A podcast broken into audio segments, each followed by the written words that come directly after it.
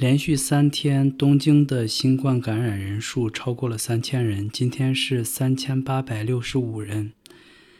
创下了历史新高。所以想起来了，去年年底和小伙伴在东京做做 IT 的一个小伙伴，我们的一段对谈，关于日本的新冠疫情。嘿，简单生活碎碎念，我是林林星，这是我的新播客，在这里继续碎碎念极简主义生活方式，以及在日本工作生活的琐琐碎碎。自从林林星想做对谈日本疫情系列这个节目呢，有好多小伙伴联系到了我。今天星期五下班工作结束之后，迎来了我的老朋友小伙伴。啊，大家好，我是老毕，然后你不是小毕吗？啊，我是小毕，然后和老王和老郭都是属于同一世代吧，然后同一个时间段大概来日本的，然后今年是第十一年了，现在是在一家嗯 IT 企业，然后做人工智能相关的工作，对，哇，这么高大上，是一个打工人，是一个打工人哈。其实面对现在一年了吧，基本上一年，从从刚开始到现在已经一年。但是在日本真正爆发的时候是二月底三月初的时候，呃，这大半年的时间对日本的经济打击也特别的大，对行行业业的影响也特别大。可以收听前几期的节目，有在日本生活工作做着各行各业的朋友们都聊到了他们的面临的现实问题和对生活的影响。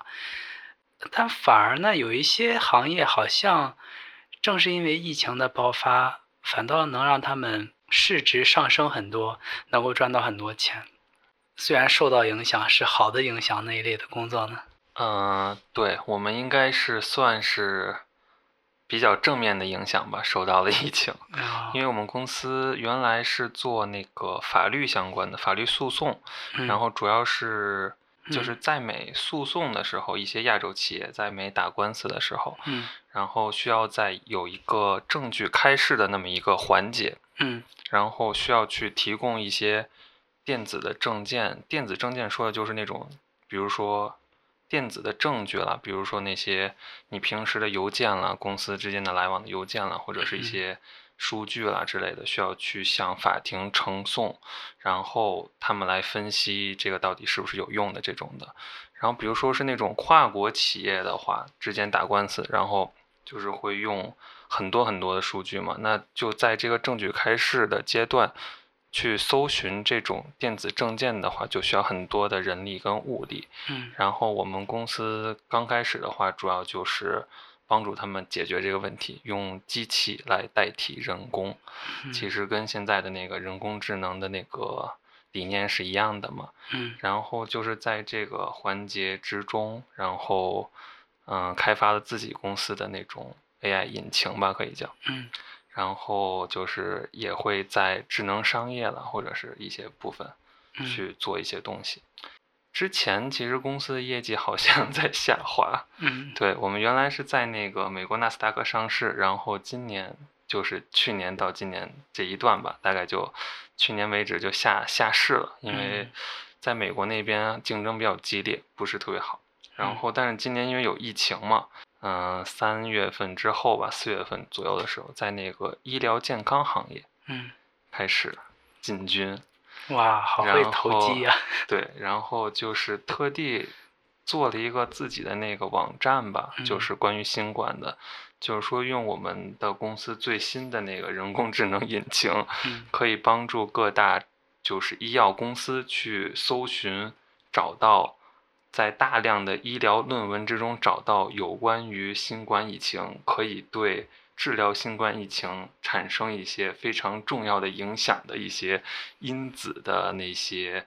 因素吧，比如说哪种药品了之类的，对对对。然后就是股价一度大涨。哇，那还挺好的。呃，是不是疫情之后你们就变得很忙啊？普通，对。刚开始三月份的时候吧，嗯，三月份就是日本已经开始疫情有点越来越要严重化的时候嘛，然后我们就，嗯，是那种就是倒班上倒班上上班，嗯，倒时倒时差上班，对，啊，就是出勤的避开高对对峰期，对然后下班也避开高峰期那种。然后四月份之后就是一直在家上班嘛，基本上，然后有的时候可能一周去个一两次那种的。嗯，现在的话，基本上就是完全在家上班。完全在家上班，对那还挺好的。对，啊，对了，刚才我们聊过，呃，其实通勤时间、通勤距离也非常重要。谈谈你在家上班和真正坐电车去通勤上班的这个不同啊、利弊啊的看法。就是确实省去了通勤时间的话，然嗯后少了大概一天少了两个小时嘛，来回。嗯我大概从家到公司要一个小时，然后来回就两个小时嘛，嗯 一天少了两个小时通勤时间还是挺大的一块儿，对嗯。然后比如说，如果是普通上班的话，假如说我九点上班，那我嗯可能为了九点之前要到，那我可能七点多就得起床，最嗯晚。都知道那个我们公司在品川，然后那嗯。个大通道那儿，嗯，九哦。点之前的那段时间就嗯挤得跟那个什么似的，然后就必须要提前，要不然的话会晚。对，嗯。所以其实虽然说通勤时间实际的通勤时间是一个小时不到，但是嗯。可能加上准备什么的，可能你需要提前一个半小时就要出发这种。嗯那等于来回时间，像如果在家工作的话，就省了两个多多小时，小时，对，嗯很大的一块儿。然后现在可能我比如说九点上班的话，八点半起床就来得及。我现在是八点五十上班，一般我是八点起床，也来得及。对，虽然搬来离我的公司近了，但是我女朋友就上班有点远嘛。好在他们也是 IT 企业，能时常的在家里办公，在家上班。今天，比如今天星期五就可以在家里上班，然后所以在家上班还是挺挺好、挺方便的。尤其是女生出门的时候不用化对，不用妆，化妆，化妆其实也很花时间的，对。嗯，但是就是在家上班的话，怎么说呢？对自己来说应该是算便利了吧。但嗯是其实工作效率上，我个人感觉是有有下滑的。就是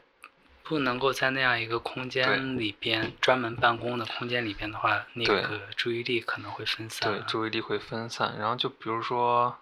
嗯，有个快递来了的话，那你不得去接一下？然后对对对，一离席，然后这个就会有一个注意力的分散。然后比嗯如说，嗯，我我家养养小狗嘛，嗯，养了一博美，然后它想过来找我玩儿的时候，那你不得过去跟他玩儿一下？然后又是一个注意力的分散。嗯然后在家，一个是周围没人嘛，就等于你一个人在一个嗯相对来说挺封闭的空间吧。嗯然后就是，嗯，对，有有发呆，发呆是肯定会有的。还有就是，就会突然间觉得有点无聊，然后就有哦发困，嗯就想去睡一下嘛。你在公司，嗯你最多就是在椅子上打个盹儿嗯，就完了吧。然后你在家的话，就直接躺床上了，然后就 可能对，如果没人管的话，这个就时间很长。对。生活在东京嘛，呃，其实大家的居住环境并不是特别的宽敞。如果是专门在为了在家办公去整理一个空间出来的话，并不是每个人每个人的生活环境条件都能够达到的。在同样的环境再去办公的话，那个心情上很很可能就很难去一下子进入状态去转换。就是很容易注意力被分散。嗯嗯，比如说有电视的话，你会想去看个电视了。然嗯后上班的话，因为周围都是嗯、呃同事工同事嘛，你嗯不太好意思你在那玩手机什么的。嗯，在家的话没人管，然后有个消息过来，哎，一看回一下，回一下，聊一会儿，一个小时就过去了。这可能也是一个过程吧，就是如果再说的长一点的话，三四月份开始在家工作的时候，开始其实效率嗯极其之低，特别低，低到惨无人睹了已经。刚开始还不太习对，惯，可能一天八个小时吧，就嗯算不算加班的话，可能就完全特别集中精力去工作，可能也就一到两个小时这样的。哦，就是一个是疫情确实恐慌会影响到自己，嗯你会关注数字嘛？嗯你会想中国都已经没事儿了，日本怎么这样之类的，然后会看那个数字一点一点往上涨，政府又不会采取特别强制的措施，嗯然后看不到它什么时候会好转这种的，嗯嗯，会有一些担心，然后也会担心会不会因为疫情，然后工作有什么影响了，会嗯影响到奖金了之类的了。嗯，当时会想，就想的会多一点嘛。然后还有就是，比如说你经常如果用微信或者微博的话，你可能会看到国内的一些情况之类的，嗯武汉那种的，就是看着就比较比较焦急，会焦虑，让自己对。但是后来还好吧，就是有一个习惯的过程吧。然后我觉得可能对我来说，一个转机的话，就是疫情的时候，我是可能报了好多那种在线的训练营之类的，嗯，半半玩儿半学那种感觉。哦，什么嗯，比较抽象一些，情绪啦、意志力什么的啦。嗯然后，但是确实帮助特别大，对我来说，对。嗯然后，尤其是那个四五月份的时候开始练习那个正念冥想，每天哦，会有一个一定时间去去呼吸啦、练呼吸啦，或者是身体扫描之类的，哦，对自己情绪其实有很大的缓解。对，嗯，确实有时候，当我们情绪不能够很好的去把控控制的话，还是找一些专业的课程，其实还是比较有好处的。对，就是与其你自己一个人去瞎想一些事情，去独自的焦虑的话，一定是去跟更多的人去有一个，嗯、链接，有一个互动的话会更好。对，对对对，作为一个那个现在的这种社会人嘛，嗯，多多少少都会有抑郁嘛，工作压力了、嗯生活压力，或者是那个自身的一些东西都会有。嗯就看怎么缓解了嘛。但是我听就是群里的那些人说的一些他们的经历，其实还蛮惨的。就我感觉，要是我的话，可能根本撑不住了就。嗯，虽然说嗯可能外界来看，跟一些比较病态的人 一起在在一起，可能会有一些担心，但其实不会，就是反而他们会给你一种力量，对，嗯。会觉得自己还蛮幸运的，对，嗯，其实，嗯，说到这边这样一个话题的话，嗯，包括这一次的疫情吧，还包括三一一东日本大地震的时候，其实对于集体性的这种大的灾难，就地震啊或者疫情啊大的灾难，其实在整个社会整个群体中的心理影响、心理创伤也是不容不容不容小看的。对，嗯。所以这个心理辅导这一块儿，今后是一个特别好的行业，然后欢迎大家可以去嗯，进入，就是在国内，在创业的话，可以去对，去做，那个心理咨询师在国内特别火嘛，嗯嗯，就一定会有这种需求，在这种比较算是黑天鹅事件嘛，这种大的、嗯大的灾难之后，大家都会需要这种辅导。对。哎，小 V 可以聊一下自己大学念的专业和为什么选择现在这个工作。那个大学念的是亚洲文明，然后通俗的来讲就是跟历史有关的一些东西。然后嗯大学那个我毕业论文写的是有关于蒋介石日记的一些东西。嗯然后就是那大学时期吧，就开始对台湾有兴趣。嗯然后研究生读的时候也是相关的，叫地域研究，也是做专门台湾研究的一些事情。嗯嗯对，所以就是历史社会学吧，可以那么说。去台湾采访一些当时那个四九年前后从大陆去那个移民到台湾的一些人。听起来挺挺有意思的。对，就是嗯，这个这个话题有点深，就就忽略了，容易被屏蔽。对，不是不是，改天改天我们可以专访一下小 B 来讲一嗯讲他的大学专业。然后其实当时是想着读博嘛，想嗯想做专门的研究，有那个想法其实。嗯嗯，但是后来读研究生的时候，就感觉，就是研究其实其实需要天赋的，嗯，嗯我是这么觉得的，就尤其是文科研究，它是一定需要天赋的，这是一方面。然后还有一方面就是你需要有那种，嗯，怎么说呢，高强度的专注力，需要长时间去做一些可能比较机械化的东西吧。哦然后这是一个，然后还有另一个就是你要有那个嗯很高的写作能力。嗯。研究者他是需要经常去发文章、发论文的。嗯。然后我当时写那个，嗯、就是研究生论文吧，可以那么说，嗯。就是写的时候就让我自己很焦虑，写不出来，也不能说写不出来吧，就是想写的东西很多，但不知道怎么可以写得更好，然后那种的嗯。就是给我心理上造成了很大的压力，就感嗯。觉自己可能不太适合这条路。嗯还有一个就是，当然最重要的原因还是因为研究者的那个门槛太太高了，路路径很窄。你如果读了博士的话，很难再出来去做别的东西了。对对，然后我又不想那个回国去一些大学工作，这种的没有考虑过，会想在日本或者其他国家。然后，但是日本那个文科一直就是处于一种比较萧条的境界嘛，现在越来越哦萧条。嗯就是大家那个各个大学的研究室都在裁人，然后有的像中国学科啦之类的，就会直接把你就把它取消掉了，就不招人了，也嗯不会再去进行这个，所以就整个行业不太好。嗯然后我就听，也不是听吧，就是周围的那些学长学姐什么的，都是可能读博读八年都算少的了，可能八年以上那种的休学，然后继续去学写论文，就算写出来论文了，毕业了也不一定能找到工作。哦这边可能属于一个萝卜一个坑那种感觉吧，就是你前边的那个教授如果不退休的话，嗯那你下一个人是无法去接替他的这种，哦，所以算定年制吧。等于说学术氛围和发展环境也并不是特别的乐观。对，就是需要你很有能力才行。然后我自认为是一个平庸的人，然后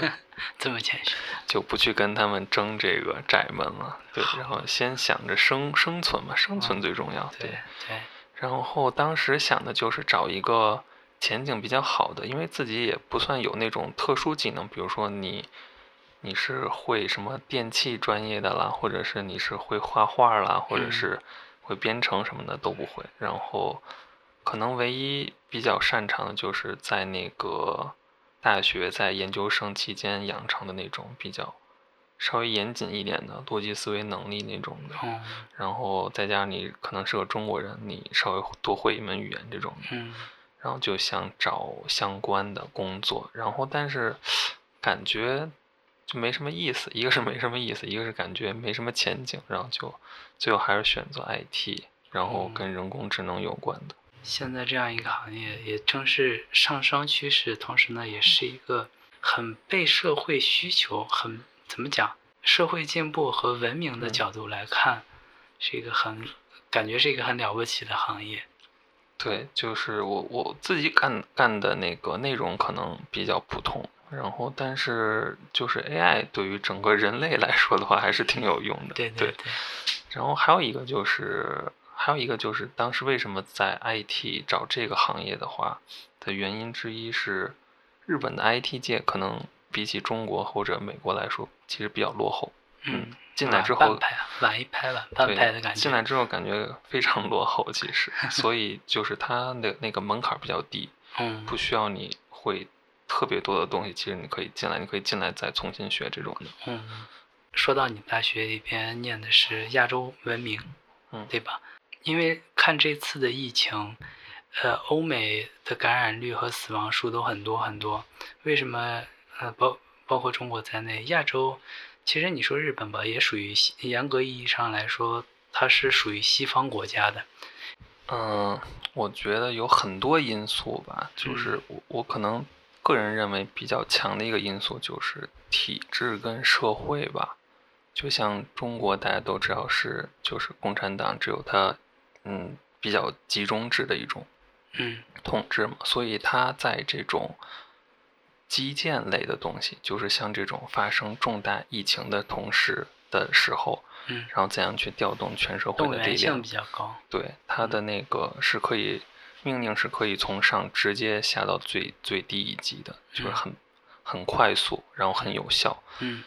这个我们学术一点的话，像中国啦或者新加坡这种叫它紧社会，紧社会上。对，紧松紧的那个紧。然后嗯相对的话，欧洲可能是那种松社会比较嗯多一点，嗯，会崇尚自由，会注重你每个人的这种的选择。对选择。所以，尤其是它还有那个议会制嘛，大多数都是。嗯嗯那很多一个国家它分成很多个地区，然后还分成很多党，嗯然后两边就会互相的去竞争，然后各个地区的政策也不一样，嗯然后很难说我政府我想下这个命令可以马上迅速的传递到每一个地方，这个很难，这是一个。然后还有一个我就是感受很深的，就是当时欧洲不是在搞那个，现在也是嘛，搞那个群体免疫。嗯什么叫群体免疫？就是指大家不去治疗，然后也不去做一些封闭的这种政策，就自然的去感染，然后直到我们大多数人可以免疫这个疾病就结束了。嗯当时就刚开始听这个事情的时候，觉得可能挺挺好笑的，为什么会这么蠢？嗯 但是其实，因为后来看很多专家，不管是医疗的还是政策方面的专家，都会有这个，就是提出这种看法或者是意见，嗯它是有它存在的意义的。然后大概有呃几个原因吧，一个就是欧洲的话，可能很多国家它的医疗医疗的设施并不是那么多，嗯，人均的话对，就比如说如果都去检测那个。，PCR，PCR，或者是让他们就全去住院的话，不管是轻症还是那种无症状的患者，全都让他们去住院的话，那会造成一个很严重的医疗系统崩坏对医疗系统的也不能说崩坏吧，就是会有一个转移。那我们把医疗的重心转移到新冠这个方面的话，那像那种比如说心脏病啦，平时或者是癌症啦，或者是那种高危人群啦，嗯他们的治疗机会就会是很少。对，这个其实我觉得之后一定会有人研究，就像当时武汉封城了嘛，嗯然后就是只要是有病都会送到医院去这种的。其实当时现在可能统这个数据统计起来不太方便，然后因为各种各样的原因吧，但是一定是有在当时有很多不是新冠疾病的那些患者，他们会因为这个医疗的这种重心转移重心转移，他们会得不到医疗的那种治疗的呃，就时机延误了嘛，他们会因此而去世，很多这种人。然后这个其实可以后来大家去研究一下，挺有意思的。对社会问题或者一个学术上的对一，个所以这个是那些专家考虑的一方面。还有嗯一个就是，嗯、其实像新冠这次吧，我们从数据上来说，它死亡率可能只有百分之零点一到零点三左右吧，我记得是。嗯然后，那其实像那种轻症的患者或者是无症状的患者，他其实，呃，没有什么就是生命的危险。然后嗯再加上那个数据上说，四十岁以下的那些人群，他们好像就是不是很呃很容易死亡，死亡率很低很低，嗯就比刚才我说的那个平均的还要低。就基本上可能年轻人会稍微没事儿，然后他们会考虑到这个范围，那会想把更好的这种医疗的环境跟机会让给那些更需要的人。嗯这是一方面，还有一方面就刚才也说过了，欧洲人，然后欧美人嘛，他们崇尚个人自由。嗯嗯 对，如果把他们全封闭的，让他们待在家里，然后不出门的话，就是从他们从小所受的那种教育啦，或者是就是生活的环境是完全不同的一种一种思维。对，嗯出于这几个方面的考虑，我觉得这会会有人提出这个群体免疫，但是我们可以看结果。啊、现在可能还没到最终吧，但是其实已经可以看，嗯，我我从我来看的话，就是我个人的一些浅见的话，感觉群体免疫其实不合适的。对嗯你像我们中国的话，可能就是当时封城了嘛，确实封城了，然后可能到二月底、三月初的时候，好像就已经没事儿了吧。嗯到现在为止，可能全部感染的人数也才九万，可能连十万都不到。嗯，但是我们可以看看现在美国，它每每天都是十万，这一周好像每天平均是十万吧，就嗯。一天他的那个新新的感染人数已经超过我们全国至今为止所有的感染人数了，你就可以嗯。想象它是多么恐怖的一件事情。对。全球好像也是快五千万了吧，我嗯。记得对。对。然后像美国的话，它可能已经有将近一千万人感染，然后死亡的已经也有一百多万了吧，嗯很高的一个数字了。嗯对对，然后再回头看日本，像这几天，我其实最近几个月就不太关注那个数字了。我最近也三四月份的时候，真是每天看新闻，差不多。然后就感觉两百人好多呀，一百人好多呀。对然后因为那个国内的亲人还有朋友会担心嘛，他们会发信息，然后打电话过来说，你看我们这边都没事儿了。然后有一个人出来的话，就红色警报什么的，嗯，大家就很重视。像你们怎么色的健康码呀对什么的。你们怎么东京都每天都几百人，然后大家还跟没事儿人似的。对，然后当时也是想到这个会恐慌，然后还有一个我身边的例子吧，就是我公司可能有一个后辈，嗯然后他就是三月份，三月份的时候吧，日本刚开始疫情起来的时候就特别焦虑，嗯就想回国，哦对，然后但是其实你你客观的去想，当时回国其实没用嘛，你你对不不管是你自身带没带病菌，然后还是你一下跑到那个病菌的发源地，怎么着都不不算好吧？从客观来讲，你肯定是待在家里，然后是最就是最科学的一种自保的方式。然后就是周围的人就会有这种焦虑的例子，然后嗯会导致我可能也没有那么极端吧，但是我也会焦虑。嗯，对。那个时候我还没有换现，我还没有开始现在的这个工作，所以说，在那段时间里边，相对，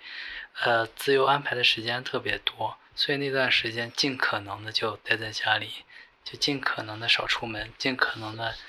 多买卫生纸。对，对那个卫生纸真是太可笑了，完全完全没有想到，对，当时也是抢了吧？刚开始的时候就看那些老大妈都去抢嘛，老奶奶什么的都去抢卫生纸，嗯说至于吗？这卫生纸还能断了不成？嗯，后来真断了，然后就就断了，嗯，没几天。对两个星期左右吧。嗯，口罩也是，口罩我到现在使的口罩都是国内寄过来的，对，我国内寄过来的，我分给了好多日本的朋友，然后那个就是最难买的那段时间，然后用了一段时间，这边基本上都能买得到了。现在连优衣库和无印良品都在卖口罩，卖那种布的口罩，对吧？对，嗯嗯，对，但是戴口罩还是挺管用的。你像那个美国特朗普的话，他就会告诉大家不要戴口罩。嗯像这几天一直在美国大选嘛，投票的时候也是让大家直接去投票，不用邮寄，其实还蛮危险。你像现在他那个，你看他数据就知道，他现在每每一天都是十万上下左右的新新的感染人数，就太恐怖了。对啊。那好，既然聊到了这么多，其实我们今天内容还是挺多的，不愧是呃具有学者气质的小 B，呃，都都是闲扯。没有没有，在分析日本的疫情呀，以及对自己的工作的，还和往期很多节目都不一样。同时也非常感谢小 B 来到我家和我面对面的聊这个话题。呃，如果你生活在东京呢，欢迎来零零星这边做客聊一聊。谢谢小 B 今天的参与，拜拜。拜拜。